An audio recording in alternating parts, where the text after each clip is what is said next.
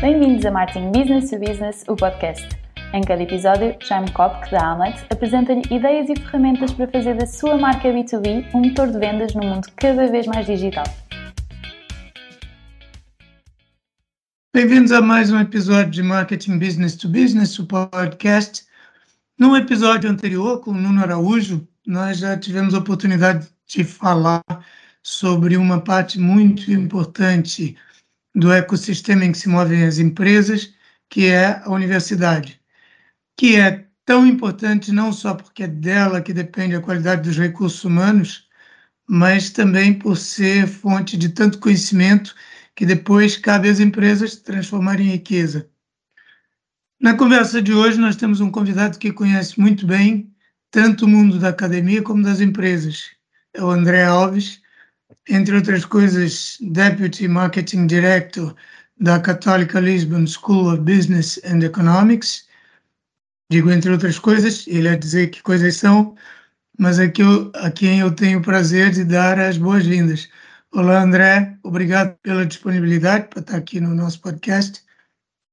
Olá, Jaime. Antes de mais, obrigado por, pelo convite e agradecer também estas iniciativas que também trazem muito aporte e muito conhecimento a quem nos ouve, não é? Portanto, independentemente do setor e de, ou da indústria, um, estas iniciativas são ótimas para quem queira saber um bocadinho mais de variedíssimos ecossistemas e aprender com aqueles que serão os líderes destas, destas empresas, não é? Um, antes de mais, como já me tive a oportunidade de partilhar, o meu nome é André Alves, portanto, eu sou responsável de, de marketing institucional da Católica Lisbon, que pertence à Universidade Católica Portuguesa, que faz neste ano um, 50 anos. 50 anos que transformou uh, o tecido empresarial português, mas também a forma como lecionamos. A par disso, uh, dou aulas, portanto, sou docente em alguns programas executivos, como convidado e como também diretor de programa, ou seja, olho para o mercado e tento antecipar algumas tendências, criando programas executivos, tipicamente, que acrescentem valor e que sejam diferenciadores para quem, para quem participa neles. E, uh, além disso, uh, também faço consultoria para algumas empresas, nomeadamente em áreas como estratégia e de marketing. Não dou a consultoria marketing digital, porque marketing digital, na minha singela opinião, não existe. O que existe é o marketing, que tem vários canais e um deles é o digital, que, como nós sabemos, nos últimos dois anos e meio teve uma ponderação muito grande para, para as empresas e, portanto, ganhou uma relevância para mim, que trabalho nisto há 10 anos, já tinha antes mas foi um acelerador para várias coisas e, portanto, um, no que me diz respeito, eu dou aulas de marketing e de estratégia. Acho que é assim a forma mais uh, simpática de me apresentar, um, sem falar muito de mim. Muito bem, obrigado. Então, entrando já no tema da, da conversa, que foi você próprio que sugeriu e que eu achei muito bem, o papel da academia no ecossistema corporativo. O que é que faz com que a universidade seja tão central a vida das empresas em qualquer Momento, ambiente. É? Um, assim, primeiramente temos que nos lembrar que a academia é responsável pela formação dos líderes do amanhã. E quando chamo líderes, chamo de líderes em diversas áreas, não necessariamente só em relação ao marketing, mas em relação a todos os outros setores que uma empresa necessita para sobreviver, não é? Caminhamos cada vez mais para empresas que não são one-man show, é? são feitas da multiplicidade de vários de várias pessoas, de vários stakeholders e de vários ambientes onde se inserem. Portanto, primeiramente, uh, considero que a academia é responsável por, esta, por, este, por este conhecimento, por esta partilha de informação que faz com que, de alguma forma, se consiga segmentar quem é que faz mais sentido e para a empresa A ou B. Ok? Depois também não nos podemos esquecer de uma outra parte que é uma economia, que é a economia e a investigação, não é? A academia é responsável por uma quantidade muito grande de investigação que pode ser usada não só para a sociedade civil como um todo, como também para as empresas que necessitam deste, deste conhecimento para depois agir em conformidade. Dois exemplos completamente distintos. Quando falamos de projetos de investigação na área de sociedade civil como um todo, falo, por exemplo, de iniciativas que nós temos, nomeadamente na Católica, como, por exemplo, o PAC da Água, que não só está enquadrada nos Objetivos de Desenvolvimento Sustentável, que todos nós uh, amplamente conhecemos, como também fala de um dos exemplos pragmáticos, fala, por exemplo, do Pacto da Água, que foi feito com várias empresas para dar a entender que a água, além de necessária e vital à vida humana, mas também transformar a água um, ou colocar a água na, na, agenda de todos nós, de todos nós como cidadãos do mundo e não tanto para só para empresas. Este pacto também dá a entender ou explica que podemos uh, ser agentes transformadores para tentar reduzir este consumo de maneira a tornar todos, de nos tornarmos a todos um pouco mais eficientes um, na gestão do dia a dia desta, desta mesma água. Por outro lado, a investigação per si, vou dar um outro exemplo, que é quando as empresas financiam centros de investigação que têm por objetivo, têm como objetivo um, explicar como é que esta investigação pode ser usada em prol de um objetivo da, da empresa. Exemplo disso é o COR, que é um centro de investigação que também pertence à Católica, que basicamente estuda as tendências de compra dos utilizadores, tentando antecipar algumas tendências de compra, ok? Isto existe também para as cadeias de grande retalho compreenderem como é que o utilizador ou o consumidor vai evoluindo ao longo dos tempos. Porque uma coisa é certa, um, ninguém é igual como nasce uh, e vai evoluindo ao longo do tempo, nada é estanque, não é? E portanto, o, os consumidores hoje querem e desejam um, soluções diferentes, não só do ponto de vista do marketing, mas também do ponto de vista da experiência que têm em contacto com determinadas empresas. E, portanto, por dois lados completamente diferentes, a academia consegue alicerçar a investigação, porque são ambos do tema de investigação, mas para outputs completamente diferentes. Um enquanto transformador da sociedade civil e outro como uhum. um, o responsável por gerir outputs que as empresas necessitam. Essa é a razão pela qual muitas empresas também financiam alguns centros de investigação, não só na Católica e muitas outras universidades também, para tentar um, utilizar essa investigação, o output que essa investigação está a gerar, para depois conseguir articular isso nos seus planos e iniciativas ao longo do, do ano. E, naturalmente, não podemos falar da academia, por fim, não podemos falar da academia sem falar da formação uh, de quadros que é feita. Ou seja, como todos nós sabemos, uh, e ainda bem que assim o é, as empresas são obrigadas a fornecer, a fornecer formação um, aos seus colaboradores e, portanto, a academia entra nesta solução pode, mais uma vez, ser vista de duas formas. Numa, numa primeira fase, o, o funcionário, o colaborador, poderá optar por uma formação que ele escolhe, uma formação que já existe em portfólio, ou então uh, a empresa ir um bocadinho mais longe e, de facto, criar uma formação que nós chamamos de formação customizada, que é feita às necessidades da organização. E como as pessoas, como falávamos há pouco, já não são as mesmas e vão mudando, o que hoje um gestor de 20 anos quer saber, se cá não passa só pela gestão, também passa pelo marketing, também passa pela inovação, pela disrupção, pelos processos. Ou seja, as formações hoje customizadas são a forma uh, mais eficaz das organizações conseguirem dar dar conhecimento aos seus colaboradores que não vive só e apenas no departamento onde ele existe. Ele é muito maior, não é? Isto também depois colabora para outros processos, como mobilidades internas, a forma como as pessoas depois também aceitam novos desafios dentro da mesma organização em vez de pensarem em mudar de empresa.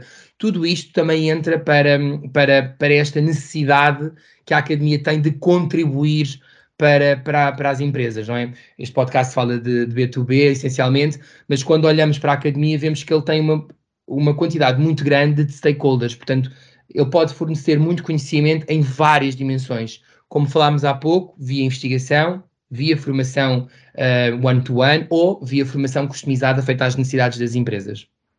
Acho que este é Ótimo. Assim, Agora, olhando aqui não só para, para a Católica ou para alguma universidade específica, mas para o contexto português, que é o que nos interessa em primeiro lugar.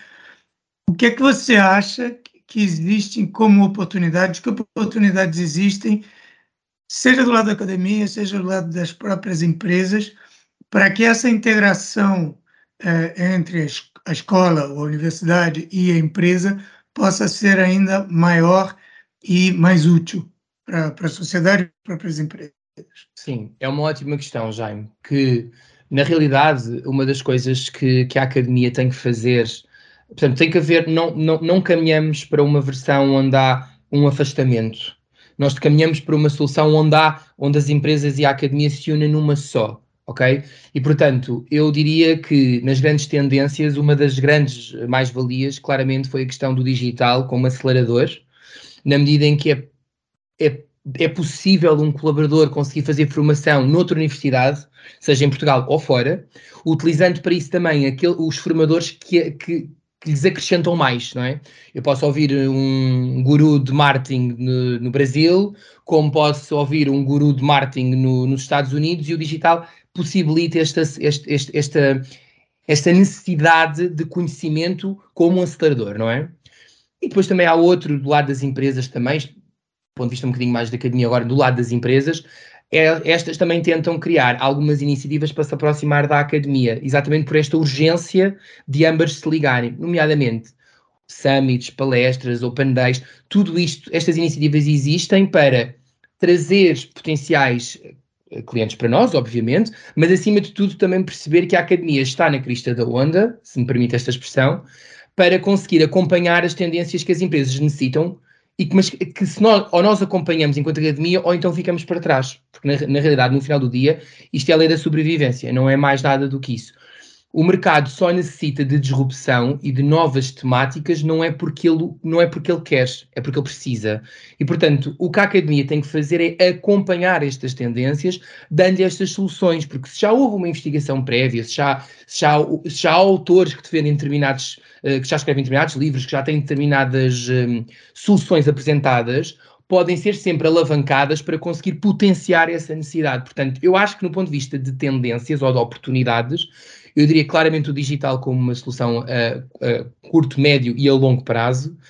As empresas terem esta, terem, terem esta necessidade e esta visão de que as formações, as formações também necessitam elas de ser mais inovadoras, mais disruptivas, porque o que hoje é uma certeza, amanhã passa a ser uma incerteza, e portanto é necessário também obrigar a academia, não é? É como, é como quando nós falamos da concorrência, não é? A concorrência não se promove não se promove, mas fica-se atento ao que ela está a fazer. É um bocadinho esta ligação que eu faço entre uh, o tecido empresarial e a academia. Elas têm que, estar, têm que estar lado a lado para perceber que uma pode alavancar a outra e, e vice-versa. Ou seja, é possível as duas unidas crescerem mais, separadas.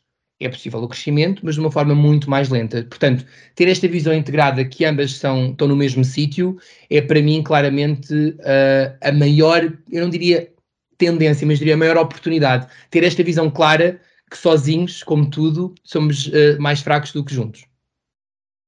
Então, passando desse, das oportunidades para aquilo que a gente verifica na realidade hoje, é muito recorrente uma crítica sobre a escola em geral e sobre o ensino superior em particular, de que em muitos casos estaria desligada do mundo real das empresas, da economia, e, e que estaria muito voltada para dentro, muito no motor de marfim, alguma coisa assim. Essa crítica, uh, no seu entender, continua válida nos dias de hoje? Estamos falando especialmente em Portugal, mas pode até não ser só. Sim, eu acho que há aqui dois momentos. O primeiro é, sendo uma universidade um ecossistema vivo, que vive de várias, vários stakeholders, é muito complexo fazer alterações ou desromper. Complexo na medida em que, como diz o ditado, é impossível de agradar a gregos e a troianos.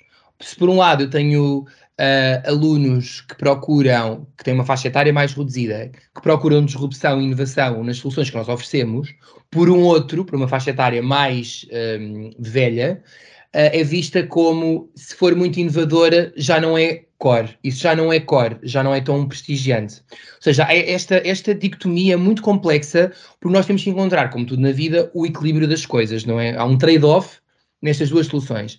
Mas, acima de tudo, eu acho que, um, primeiramente, como disse há pouco na resposta acima, eu acho que é, há uma necessidade urgente de ambos sobreviverem. E, portanto, como há, como há essa necessidade de sobrevivência, ambos têm que se adaptar um ao outro para conseguir juntos chegar mais longe. Portanto, claramente, do ponto de vista de negócio, há a parte da sobrevivência, ok? Depois, uh, esta necessidade da, academia se adaptar uh, às novas soluções que o mercado quer. Por isso é que cada vez vemos mais uh, quadros de docentes, de corpo docente, que já não vivem e não são só apenas académicos. Ou seja, já há um background técnico, vamos lhe chamar assim, ou empresarial, que permite criar as formações mais robustas, não é? Porque repare, se eu tenho um docente que me pode falar sobre a questão do marketing e dos 4 Ps que ainda até hoje, apesar de tudo e apesar da transformação, continua a ser essencial na análise que fazemos de marketing, ao mesmo tempo eu necessito de um outro docente que conheça o mercado e que me saiba aplicar diretamente aquele, aquela framework que foi dada. Não quer dizer com isto que ambos não possam uh, fazer o papel um do outro. E, aliás, até encontramos perfis de pessoas que conseguem unir uh, essa, essa, essas duas dimensões numa só pessoa. Contudo, é mais rico para quem uh, assiste a estas formações, essa, eles complementam-se, não é? Portanto, é mais rico. Diferença, é?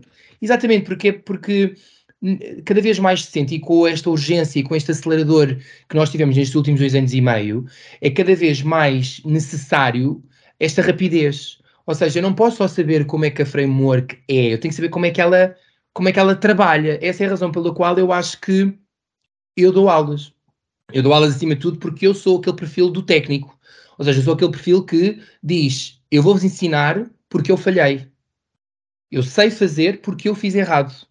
Agora, se me perguntares, ah, mas, mas já não tinhas, não leste isso em livros, não podias ter tido chamado? Podia, mas não é a mesma coisa. Ou seja, quando falamos em digital, particularmente, o hands-on é claramente uma vantagem competitiva. O saber mexer e o ter uh, a noção que vamos errar, que é aquilo que eu, para mim, mais uh, relevante que eu passo nas minhas formações, é não ter medo e saber que só erra quem faz. Portanto, eu acho que estes perfis assim mais híbridos são claramente uma oportunidade muito grande para, hum, para esta solução entre academia e empresa. Depois, uh, não nos podemos esquecer também que, um, por termos a noção que durante muito tempo houve esta, esta ideia de que a universidade ou a academia estava um bocadinho nessa torre marfim, não é? Uh, criou-se equipas e departamentos que vivem só e apenas para a satisfação dos nossos alunos que é que isto quer dizer na prática? Quer dizer que os nossos alunos são, quando digo nossos alunos, falo nossos alunos universidades em Portugal. Não estou a falar só especificamente da Católica, apesar de, passa a publicidade, do nosso departamento de carreiras ser incrível. Mas não é, não, não, passando a publicidade, e todas as universidades, porque Portugal as pessoas acham que é um, as pessoas sabem que é um país pequeno, mas eu acho que não têm noção do quão pequeno é, portanto é muito natural nós nos conhecemos uns aos outros, e repare, tem, temos muito boas relações uns com os outros. Portanto, não é, não é metade do que aquilo que se empolga e que a imprensa às vezes tão simpaticamente tenta promover. Mas isto para dizer que um, existem equipas que são, que são construídas com o único objetivo de tentar formar estes alunos de um ponto de vista mais perfil profissional, ou seja, olhar para os LinkedIn deles, verem que artigos é que eles podem ler, livros que eles podem se informar, que é um complemento à sua formação académica, ok? Que os prepara para a necessidade desse, dessas empresas. Via estágios, via um, placement, que é a taxa de colocação que nós temos dos alunos no mercado, que é muito grande. Portanto, estas, estas empresas necessitam também de ter um aporte e de saber que estes alunos também não, não são só de uma só cor. Esta é assim a metáfora que eu consigo usar. Não uhum. é só de, uhum. eles não são só de uma só cor, eles têm várias cores e podem ser, independentemente do sítio onde estão na organização, podem ativar só uma cor, três cores, quatro cores, tocar departamento e tocar outras cores diferentes, porque estes alunos de hoje, não dizendo que os alunos do passado eram piores, mas estes alunos de hoje já nascem numa rapidez, numa, numa, numa vontade de aprender que é, é, é difícil não, é difícil acompanhar. A sensação que eu tenho quando dou estas formações é estou a correr em cima da passadeira e estou sempre a correr. Eu nunca posso parar, porque no dia que parar vai-me aparecer alguém que vai me ultrapassar, ou então vou ter um aluno que me pergunta: olha, professor pode-me explicar o que é que é um chat, uh, este chat agora estão a falar? Eu, eu, tenho que saber responder, não é? Porque é, é expectável esse papel, não é? Portanto, é difícil, é o, como, nós, como eu digo às vezes, keeping up, não é? O keeping up é complexo, mas isso é a nossa função, não é? Portanto, eu acho que aqui para, para responder à tua pergunta, já claramente é esta, estes departamentos que trabalham para pôr os alunos numa determinada, num determinado pressuposto, num determinado pedestal, e o pedestal aqui não numa perspectiva arrogante, mas o pedestal em termos de conhecimento, mas também o aluno ser entitled de eu acho que quero isto mas também acho que não quero. Porque também acontece isso, não é? Acontece os alunos, por exemplo, terem muito fascínio em trabalhar com uma Google e nós sabemos que, que, aquele perfil daquele aluno, por mais que ele queira trabalhar na Google, não faz fit com a organização, por variedíssimos uhum. motivos. Não tem que ser nem bons nem maus, só diferente.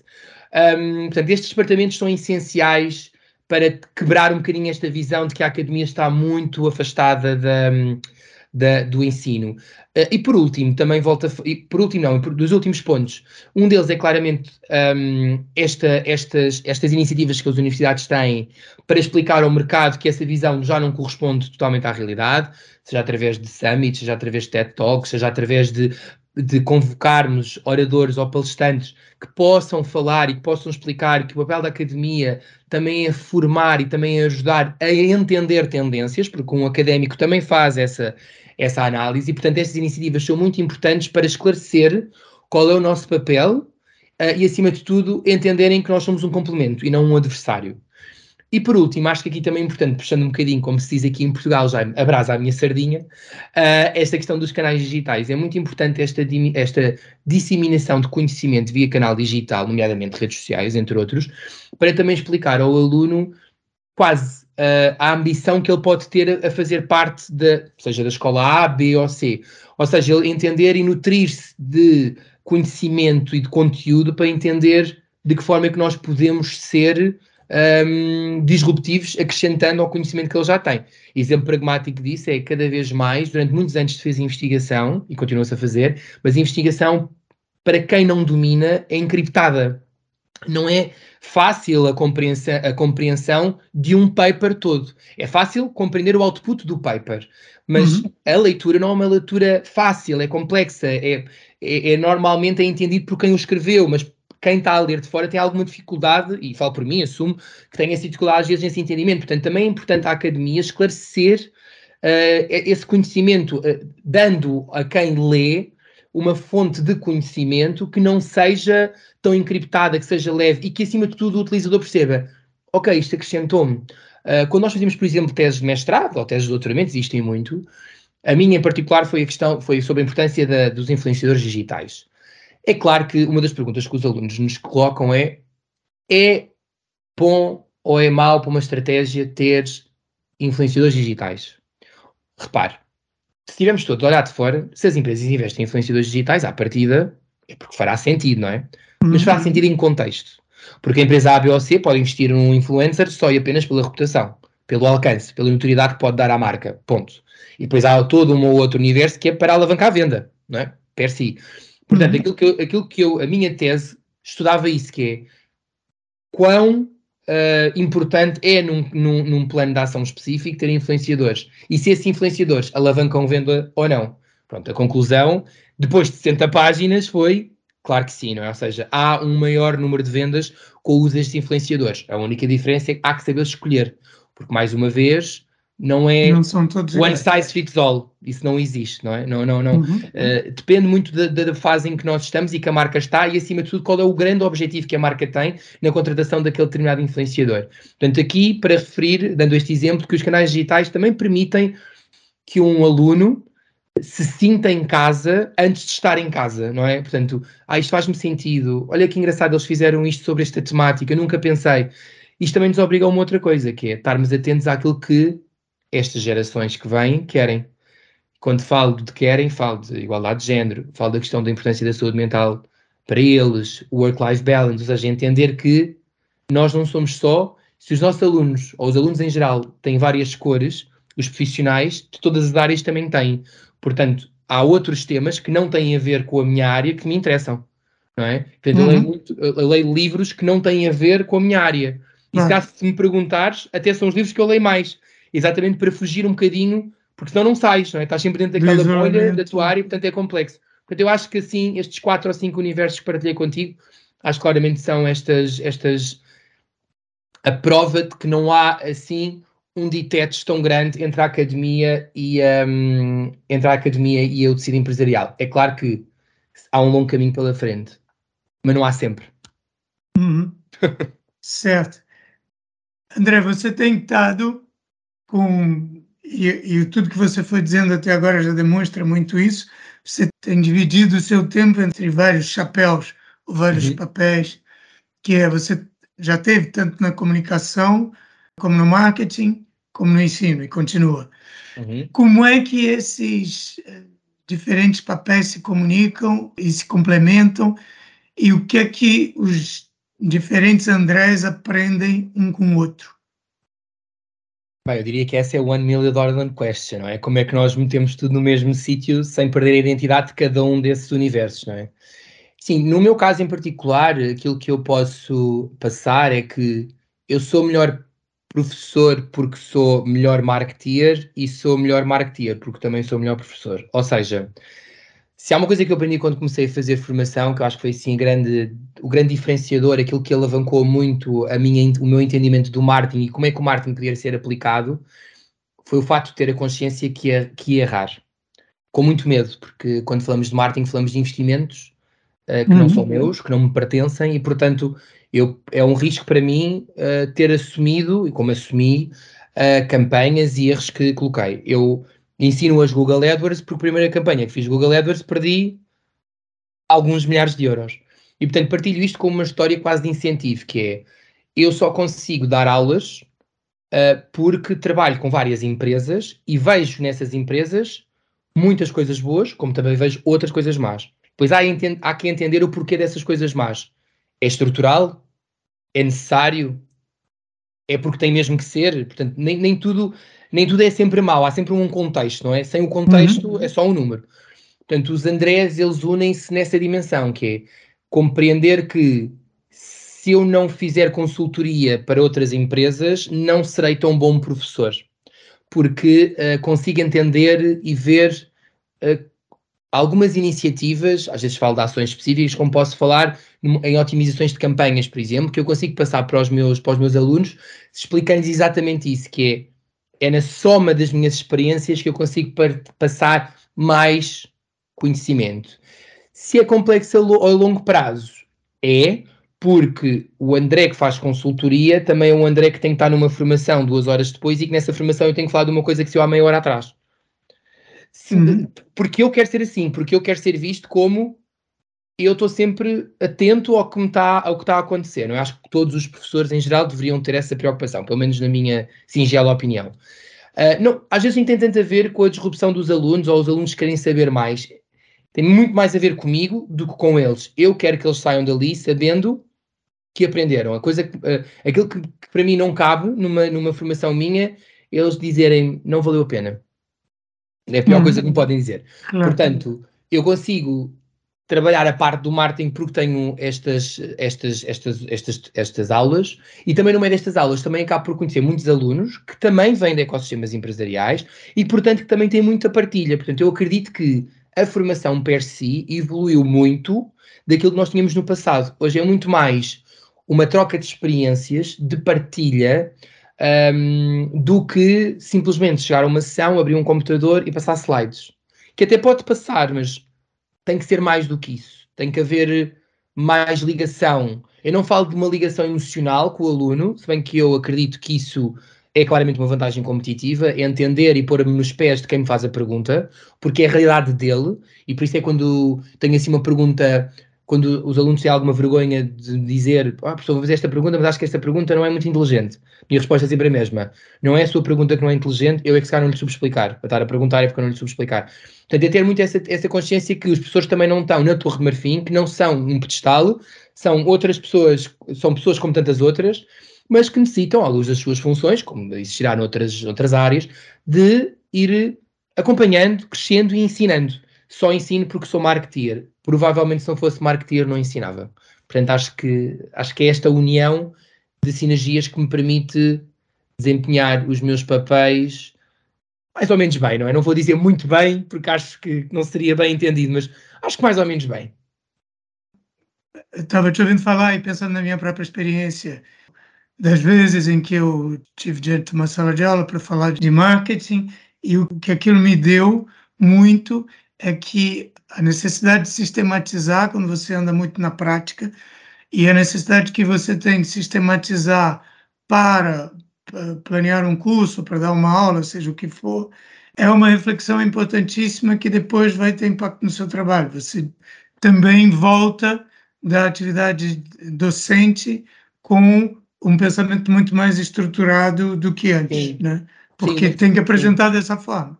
Há uma necessidade de, de, de, quando, quando, quando nós falamos em preparar sessões, quem não, nunca as preparou não sabe o que é que nós nos estamos a referir. O preparar sessões não é estarmos a ler o que escrevemos há um ano atrás, é o preparar sessões é como é que eu consigo está dentro da nossa cabeça. É muito complexo passar essa informação à luz do nosso conhecimento para alguém que consegue.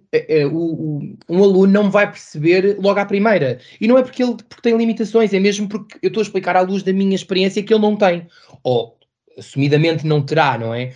Portanto, aqui é, concordo plenamente, portanto, essa necessidade de sistematização e, acima de tudo, o que é que é efetivamente importante passar e que vai acrescentar. É, é, é, como aquele exemplo quando falamos de marketing digital de dar um exemplo de uma empresa que fez uma campanha há 10 anos atrás ou uma campanha que fez agora. Ainda que há 10 anos atrás tenha sido muito mais robusta do que foi feita agora, o que se aplica hoje será de agora. Claro que nós podemos tirar lesson learned de, de, de, outras, de outras iniciativas, não, não estou a dizer o contrário, mas o que eu estou a querer explicar aqui é que estas, esta campanha de agora permite que ele olhe, permite que o aluno olhe e perceba, ok, isto parece, fez-me sentido, isto pareceu-me, isto acrescentou-me, em cima disto há a nossa necessidade de sistematização e de conhecimento que nós temos. Portanto, eu com, não só concordo, como subscrevo, como assino, como. Porque é o que faz sentido claramente é não e, e, ter este cuidado também de nos lembrarmos que, mais uma vez, colocamos nos pés dos outros e fazer formações às seis e meia da tarde às seis e meia da noite, como eu faço a maior parte das vezes, é tão difícil para quem está a assistir, mas como também é difícil para mim que estou ali, não é? Ou seja, ter esta consciência que se calhar se podemos deixar, tão simples às vezes deixar o aluno 10 minutos mais cedo, uh, tentar fazer um intervalo um bocadinho mais longo, uh, dar um exemplo uh, um bocadinho mais demorado, tudo isso cria ali quase bolsas de oxigênio ao longo da formação para não a tornar enfadonha, duradoura, porque o, porque o cansaço mantém-se, o cansaço vai aumentando por muita vontade uhum. que os alunos tenham. Portanto, também ter esta consciência de pôr-nos nos pés dos outros. Eu acho que sempre que isso acontece, seja em que chapéu uh, eu tiver, uh, há, um muito maior, há um output muito maior que se ganha para ambas as partes. Agora, uma, uma pergunta aqui para o outro chapéu, responsável de marketing de uma instituição de, de ensino e de pesquisa. Eu tive há uns anos, no âmbito de um trabalho para um cliente, fiz uma, uma análise bastante extensa sobre a comunicação das empresas de das instituições de ensino superior e particularmente das escolas de marketing. E não fiquei absolutamente bem impressionado com aquilo que eu vi aqui no mercado português. Pareceu-me o típico caso de casa de ferreiro espeto de pau ou seja, eram instituições de marketing e o seu marketing era mais ou menos, para, pronto, para, não dramatizar muito. No entanto, parecia-me ali haver, pela própria natureza do ensino, do, do, dessas instituições, que são instituições que, por definição, criam comunidades, né, que têm uma influência, um impacto muito grande, que havia um potencial para criar verdadeiras marcas, mas que esse potencial era muito desperdiçado por essas instituições. Eu queria saber o que você acha desta minha avaliação hoje, ela já não é de hoje, mas será que isto mudou hoje? Como é que você vê a comunicação e o marketing das instituições do setor em que você está? Bom, uh, primeiro, Uh, concordo uh, em alguma medida com essa pergunta, ou seja, eu acho que existe um grande caminho ainda pela frente, mas acho que também para chegar a esse caminho temos que entender qual é o contexto, é? mais uma vez, que é o que nós temos vindo a falar nesta sessão. Efetivamente, uma universidade é populada por vários stakeholders, desde os mais velhos aos mais novos. O que, o que cada um deles quer ver, em termos de ações específicas de marketing, é completamente distinto. E em Portugal há uma cultura ainda, pelo menos que eu a sinto, eu particularmente sinto, que é há uma confusão entre a disrupção, a inovação e ao mesmo tempo a falta de prestígio de uma universidade. Ou seja, nós somos uma universidade, como expliquei há 50 anos, conhecida por gestão e economia, não é?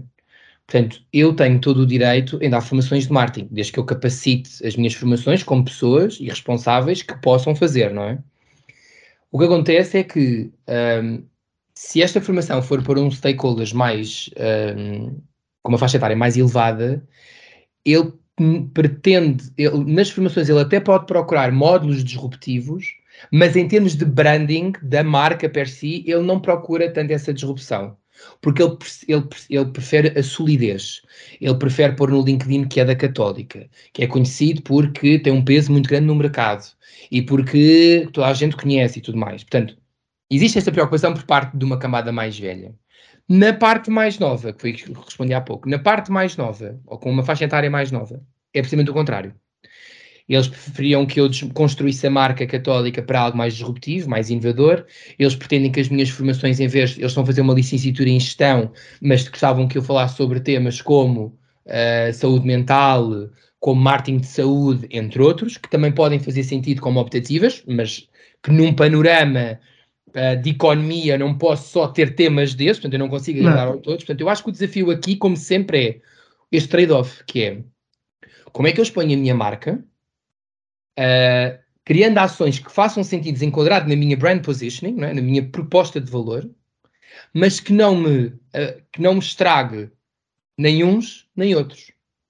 Porque são vários stakeholders, não é? Portanto, é muito complexo. Hum. E não estou a entrar aqui no nível, por exemplo, de stakeholders da área de research ou de investigação. Então, ainda é outra dimensão em cima. Mas a dificuldade aqui é como é que eu uno estes dois polos. Portanto, eu acho que é por causa disso, ou essa é a razão principal, porque as universidades não disrompem muito. Tentam desromper nos produtos que oferecem, formações mais uh, inovadoras, em temas mais emergentes, mas marca, as marcas per si têm, como têm que agradar a muitos stakeholders, inclusive aos internos, porque também existem em todas as empresas, existem os internos que também têm uma voz a dizer, há uma dificuldade muito grande de conseguir criar alguma ação que seja um, que consiga ir a todos os universos. Essa é a razão pela qual eu acho, Jaime, quando fizeste essa análise, sentiste um bocadinho isso, que é uh, as marcas, era quase, a necessidade aqui era quase criar uma submarca, não é? Para tentar um, quase criar uma submarca para cada um destes stakeholders, para conseguir responder através de iniciativas e de ações que façam sentido para cada uma delas. Mas como nós sabemos, quanto mais abrimos a marca, mais fragilidade lhe podemos conferir como um todo. Uhum. E, portanto, uh, tu há pouco falavas também para acrescentar aqui, tu falaste de uma expressão que nós em marketing, não é? Nós os dois devemos usar bastante, que é comunidade, audiência, não é? Portanto, a comunidade de cada uma destes stakeholders é completamente distinta, procura uh, soluções e iniciativas completamente diferentes. Qual é o problema? A marca é sempre a mesma. Por isso é que cada vez mais se vê esta questão de criar estas submarcas, mas que vivem muito por osmose da marca principal e, portanto, não conseguem desromper assim tanto. Eu não estou a dizer que não haja, atenção, iniciativas que não possam fazer. Por exemplo, no nosso caso na Católica, puxando outra vez, mais uma vez a brasa à minha sardinha, nós durante muitos anos a nossa proposta de valor enquanto marca foi Leading Today, Inspiring Tomorrow. Portanto, nós queríamos formar os líderes para inspirar os amanhã. Hoje em dia, e apresentámos esse conceito ano passado, o nosso conceito passa por Achieve Greatness. E porquê? Porque centralizamos que, o que é comum a todos estes stakeholders, seja os mais velhos ou os mais novos, com necessidades específicas ou não, é uma. São todas pessoas. Uhum. E portanto, aqui o entendimento que nós queremos passar enquanto marca neste momento é vamos criar greatness para cada um destas pessoas, independentemente do contexto e independentemente da idade que têm, de onde vêm. Através das formações que nós tentamos uh, que, que, façam, não é? É muito este acrescente valor de primeiro estás tu e a tua necessidade, e nós conseguimos desenvolver à luz da tua necessidade um programa específico para tu conseguires te sentir melhor e a desempenhar melhor as tuas funções. É um bocadinho isto. Portanto, eu percebo a tua pergunta, acho que temos um grande caminho, como disse no início, para, para fazer, mas também acho, que, acho, também acho que há esta necessidade das pessoas entenderem que, factualmente, não se, não se pode desromper à velocidade da luz. Não é? Costuma-se dizer que demora-se muitos anos a construir uma reputação de uma marca e um segundo a destruí-la, não é? Portanto, há que fazer baby steps nessa transformação. Tudo que pode ser muito disruptivo, e agora podemos falar, por exemplo, do rebranding, não sei se viste há pouco tempo de uma universidade também, que eu não, não vou entrar aqui em detalhes, mas que, que eu vi que foi, houve muitas pessoas que gostaram e houve muitas pessoas que não gostaram. E a questão é, alguém ali naquele questionário, naquele, naqueles comentários que fizeram, perguntaram qual foi a proposta da marca para encontrar aquela solução? Ninguém perguntou, só julgaram. O que é normal, uhum. porque o ser humano é assim, mas há um pressuposto por trás, mais uma vez, há um contexto. Sim, o diagnóstico que eu fiz nessa altura nem tinha a ver com, a, com o fato de haver disrupção ou não disrupção, mas aqui eu encontro um ponto que era muito comum, que é muito comum a empresas business to business, e eu aqui vejo a universidade, embora você fale com, com públicos, alguns dos quais são públicos muito numerosos e não sejam propriamente um nicho, mesmo assim está bastante mais próxima do business to business do que uma empresa de grande consumo que vende uhum. shampoos ou gelados ou qualquer coisa do gênero. E aqui o ponto que eu via era ainda antes da disrupção ou não disrupção, mas o simples fato de fazer pouco marketing e de, de utilizar poucas ferramentas de marketing para cumprir objetivos tão simples como angariar alunos para o próximo semestre Sim. ou para eh, levar os alunos que fizeram a licenciatura naquela instituição a fazer o mestrado naquela instituição ou tirar partido dos, uh, dos alunos e dessas comunidades para aumentar a sua pegada na comunidade e etc. Ou seja, havia, eu via muitas oportunidades que estavam ali e, e que eu via pouca, pouca, pouca exploração disso, e, e, não estou entrando nos conceitos ou no, no sim, sequer sim, no sim. conteúdo da comunicação, mas simplesmente no fato de, ok, o que, é que eu faço com, com isto? E havia pouca, pouca preocupação, não, nem diria preocupação, pouca atividade nesse sentido, mesmo nas escolas de marketing, que não devem recomendar isso aos, aos seus alunos ou às empresas que trabalham com elas. Sim, é, é assim, nesse contexto, aquilo que, nós, aquilo que eu posso dizer, e agora aqui só posso falar mesmo à luz da minha função, uh, factualmente uh, havia. Ou seja, havia, eu acho que havia por dois motivos. Não havia muito este uso destas plataformas, seja quais forem, agora para, para a nossa conversa, é irrelevante, um, porque se vendia. Vendia-se vendendo. Pronto, uh, uhum. era, era, era fácil, Uh, era o, o uh, portanto Portugal não é assim tão, tão não é assim tão grande mas ainda assim tem aporte suficiente para conseguir satisfazer to quase todas as universidades ou praticamente todas. Quando é que nós sentimos esse choque? Quando nós internacionalizamos.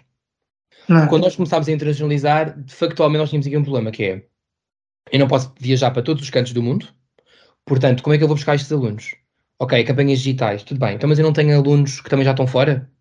Ok, então estes alunos estão fora. O que é que nós podemos fazer para estes alunos serem os nossos, estes, estes antigos alunos, aliás, serem embaixadores e trazerem-nos mais alunos? É o quê? É, é por construir uma, um, um clube uh, dentro destes países? É, ou seja, houve muito este exercício e pronto, e modestamente na Católica acho que estamos muito avançados nessa área, factualmente, porque a Católica tem 70% dos nossos alunos são internacionais, portanto nós tivemos que desromper usando essas soluções sim ou sim, não havia outra forma.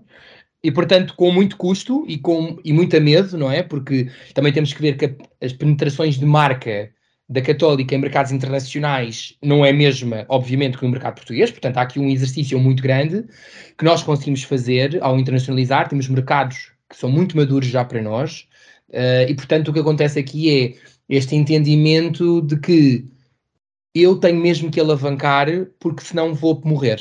Ou então não vou conseguir atingir os resultados que me propus. Portanto, nós começámos por coisas muito pequeninas. Começámos por uh, será que o Instagram é uma solução boa para os nossos alunos? Ainda que o Instagram seja uma coisa muito momentânea, porque são conteúdos momentâneos, como é que nós alavancamos isto? Então começámos por campanhas digitais, depois, depois entramos mais em Google, depois começámos a ver que os testemunhos em mercados-alvo podia fazer sentido para, hum, para quem estava a receber este conteúdo. Depois ativámos a Alumni. Depois começámos a depois pensámos em newsletter, depois pensámos em push notifications, ou seja, nós fomos sempre testando um, para conseguir responder. Se existe um longo caminho no que diz respeito à otimização para atingir venda, eu diria que no nosso caso é difícil, ou seja, eu acho que ele já está muito otimizado. Um, em termos de, de, de, posicionamento de marca, acho que aí já, aí já falamos de um caminho um bocadinho mais longo porque por causa daquilo que falávamos há pouco, um alemão tem uma necessidade completamente diferente de um belga e um belga tem uma necessidade diferente completamente de, um, de um, aluno de, de, americano, por exemplo. Eh, um dos maiores problemas que nós temos com os alunos americanos, que não somos só nós, é ele sentir que pode ser ajudado quando entra para cá por causa do CEF. É uma, é uma coisa tão básica, não é? Mas nós temos que dar essa solução, porque nós não podemos dizer vem ter connosco porque somos muito bons, onde depois fraquejamos neste, nesta premissa tão pequenina, não é? Mas tão essencial para quem vem. E eu que vivi no Brasil também tive esse problema. Uh, mas tive muita sorte com a universidade que, que, que, que, fui para lá estudar e, portanto, que me ajudou muito na altura. Portanto, sim, eu percebo aquilo que tu dizes e, e ainda, bem, ainda bem que questionaste também, porque conseguimos dividir em dois momentos diferentes, não é? Há um momento que tem a ver com brand positioning para o mercado nacional, diria eu, e depois há um modelo de caminhos e de canais que podem ser alavancados para trabalhar principalmente no mercado internacional, onde efetivamente estão uh, à, na vanguarda daquilo que se faz, não é? Até porque têm orçamentos que nós em Portugal, uh, infelizmente, não temos, não é? Mas é muito interessante isso que você disse, porque esse caminho que você descreveu é muito típico de muitas empresas business to business aqui em Portugal, ou seja, durante muitos anos, numa certa fase do seu crescimento, nem lhes passa pela cabeça fazer marketing porque não precisam, porque as vendas dão conta do recado, as relações pessoais, as conexões dos vendedores, das suas forças comerciais, está tudo bem a partir do momento que são expostas ou à concorrência internacional e aí também tem que vender lá para fora, aí a coisa muda completamente de figura porque esse, essas premissas já não se verificam de todo. Então, ou eu faço marketing ou eu desisto, né? volto para casa e não cresço, né? E é exatamente essa trajetória que leva a, ao marketing e ao marketing digital em, em particular porque também não há, não há outra forma de fazer quando eu estou em vários mercados, eu estou no mundo. Né? Sim. Eu acho, eu, eu, eu, eu, ou seja, eu acho que é, mais uma vez, há pouco falavas de sintetizar, não é? Portanto, tu sintetizaste bem aquilo que eu estava a dizer, porque factualmente é isso que acontece. Uh, acho é que esta questão da venda pela venda, como o consumidor também evoluiu, já não é assim tão claro. E outra coisa, falamos de cada vez mais das pessoas serem cidadãos do mundo. Já não é assim tão claro que um aluno tenha que fazer licenciatura ou mestrado num país de origem. Ele pode ir para fora. E, portanto, já não concorremos só no meu mercado. Eu já estou a concorrer all over the place, all over the world. Portanto, há uma necessidade de, de, de lhe dar, e por isso é que também nos obriga a melhores formações, a mais disrupção, a mais inovação, a, a, ser concorrente de uma empresa ou de uma outra instituição que também tem muito peso no mercado onde está inserido, não é? Não estou a dizer vamos que a Católica agora vai concorrer com Harvard, não é? Portanto, não, não, não estou a dizer, também, tem, também tem, há que ter noção até onde é que nós podemos ir, não é? Mas eu sim posso concorrer com as melhores escolas europeias, sim. Aliás, eu concorro e tenho alunos que são dessas, dessas instituições. Agora, se é fácil, não. Se é, e se é barato, também não, nada. Mas vale, vale a pena. Exatamente. André, você falou em tendências e está em um dos papéis da academia de identificar tendências e estar atento a elas. Especificamente no seu setor, nas universidades, quais são as tendências que no seu marketing as universidades devem ter em conta? Eu acho que posso te responder a isso de uma maneira muito simples, que é, eu acho que principalmente, voltamos a, a, a, ao Busilis, não é? O digital como, a, o digital aqui, quando falo digital, falo agora de soluções tecnológicas, ok? Não estou a falar de marketing digital só per si, que permite de alguma forma uh, mitigar os pain points que nós temos quando uh, estamos em contato com uma determinada marca, não é? Portanto, o digital pode ser não só um acelerador para venda, mas como também um acelerador da própria experiência que nós temos para com determinadas marcas não nos podemos esquecer que se a experiência é boa, o retorno pode ser maior. Tão simples quanto isso. Olhar também para esta questão da inteligência artificial como uma, uma vantagem competitiva para as organizações, não como substituto aos recursos, neste caso recursos humanos, mas como um complemento aos recursos humanos. Ou seja, há muitas tarefas que são feitas pelas pessoas que fazem parte das organizações que podem ser mitigadas à luz de uma inteligência artificial. Eu não sou muito a favor, e muito se discute esta questão do o quão a inteligência artificial pode crescer e o quão dramático pode ser para uma organização se começar a substituir uh, pessoas. Eu não sou muito a favor disso. Mais uma vez, eu acho que é, é na sinergia que está a solução. Da mesma forma, quando nós falamos entre fazer formações com pessoas, uh, se faz sentido dentro de um ecossistema empresarial ter pessoas mais velhas e pessoas mais novas. Eu acho que não há outra solução. Na minha maneira de ver as coisas, não há outra solução. Porque uma pessoa que seja mais velha traz uma coisa que eu, como mais novo, não vou trazer, e provavelmente eu, como mais novo, não vou trazer uma solução. Uh, ou seja, é vice-versa. Portanto, eu acredito que a sapiência de uma pessoa que, tá, que tem mais experiência do que eu tem que ser tida em conta. Pode não ser tão digital, pode até ser um pouco analógica, mas porque o contexto dessa pessoa foi analógica, não foi digital. Mas se essa pessoa é analógica, eu sou digital, então porquê que nós não nos unimos e percebemos quais é que são as soluções? Um exemplo pragmático disto. Um, uma pessoa que está numa, numa, empresa há 20 anos e que faz, durante esses 20 anos, ele fez 30 mil eventos. Eventos, seja do que for. Eu posso olhar e, e pensar, desses 30 mil, quantas pessoas é que. Quais é que nós vamos replicar? E ele diz-me 5. Ok. E eu uso as ferramentas digitais para alavancar esse evento. E percebo que esse evento até corre melhor sendo online, mas o tema foi um tema que ele encontrou há 20 anos atrás.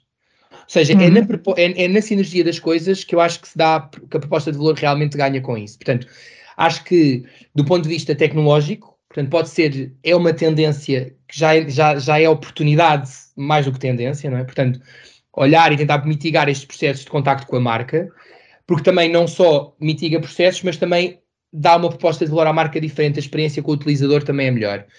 Ver também e ter a consciência que nem tudo aquilo que é feito pode ser articulado ou deve ser articulado dentro do meu plano de ação, e também ter esta consciência que tudo aquilo que, que, que já foi feito não tem que ser necessariamente substituído.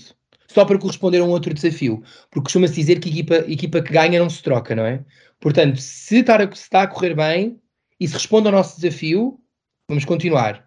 Agora, se, a, se o objetivo muda e se de alguma forma queremos transitar para o outro, então nós temos que avaliar. Mas eu acho que nem tudo aquilo que é feito faz sentido.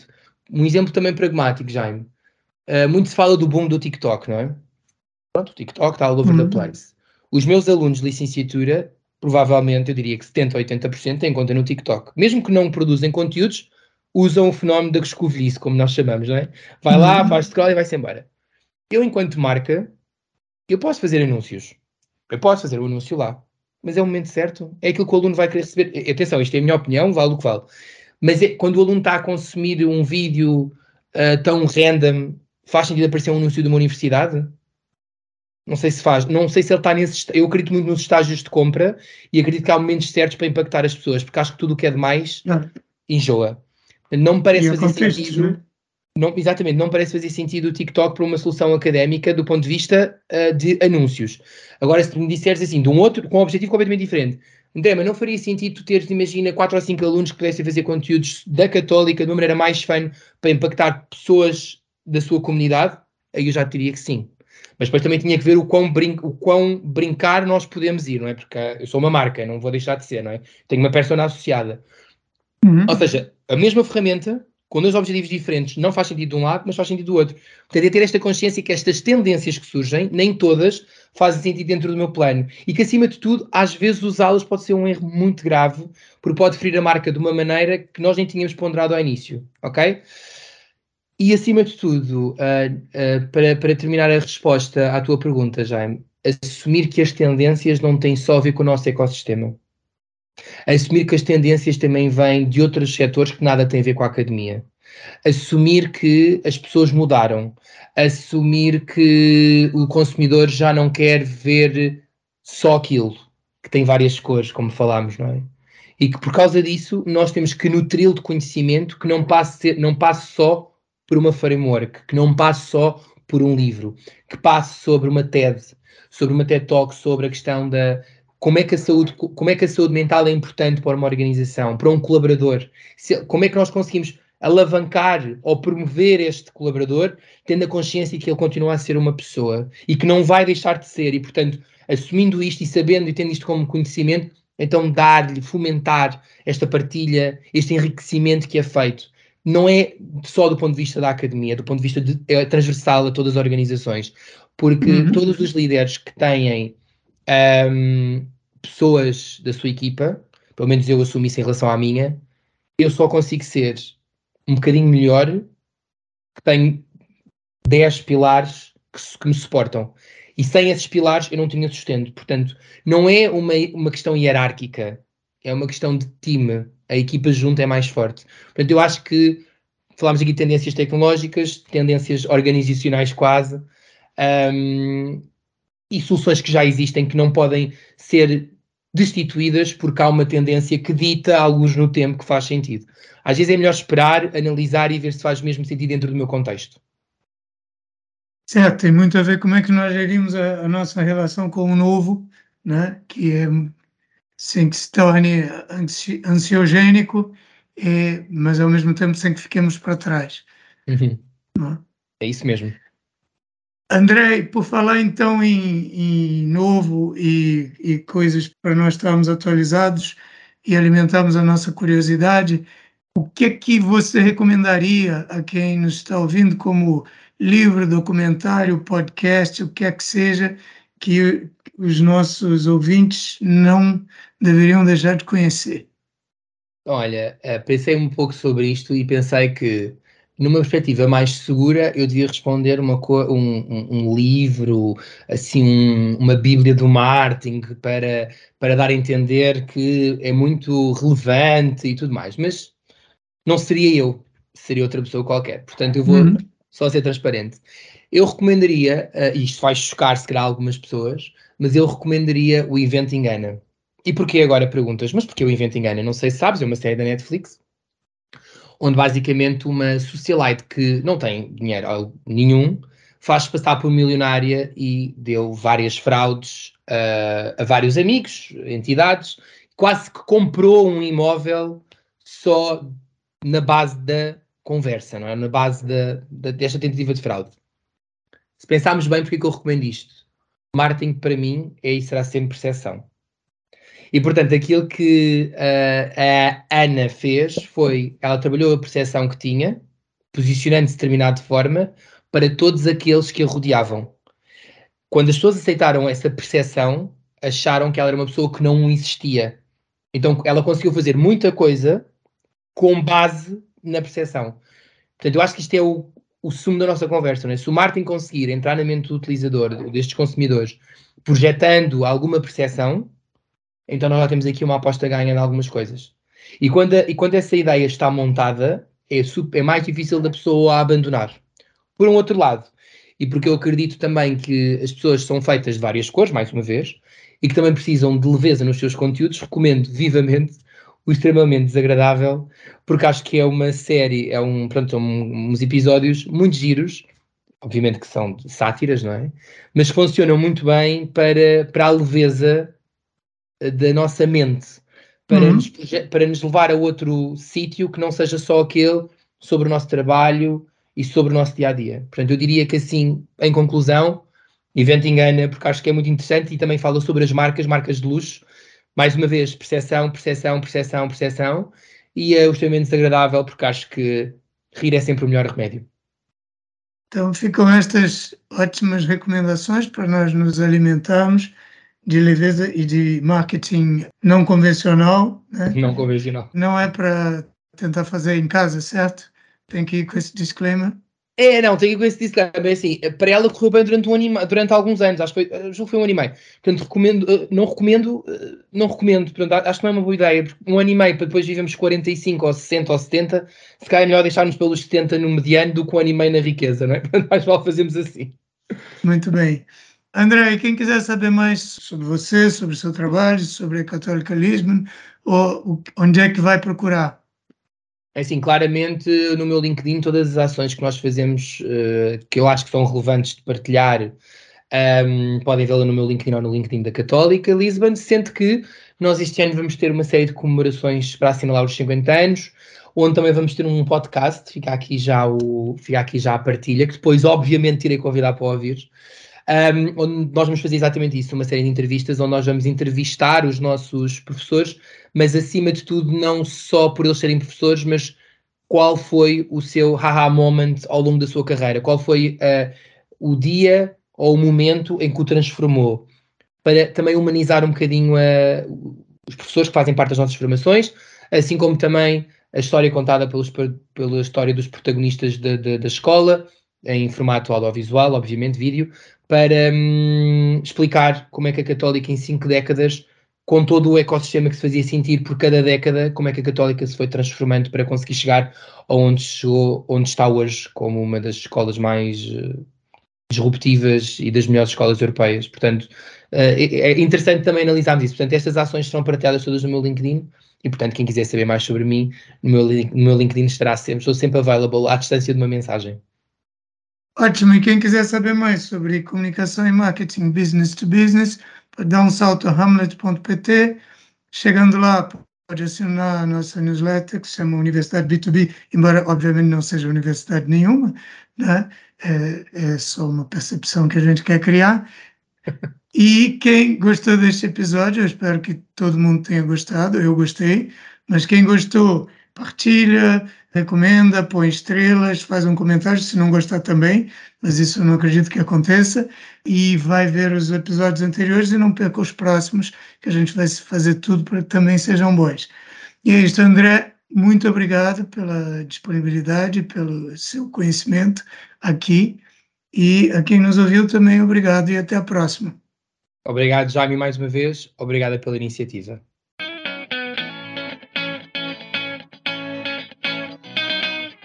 Acabou de ouvir Marketing Business to Business, o podcast da Amlet B2B. Se gostou, não se esqueça de fazer like, partilhar, deixar o seu comentário e subscrever no seu canal preferido. Para ver as notas desta conversa, vá a amlet.pt blog. E em breve voltaremos com mais um episódio de Marketing Business to Business, o podcast.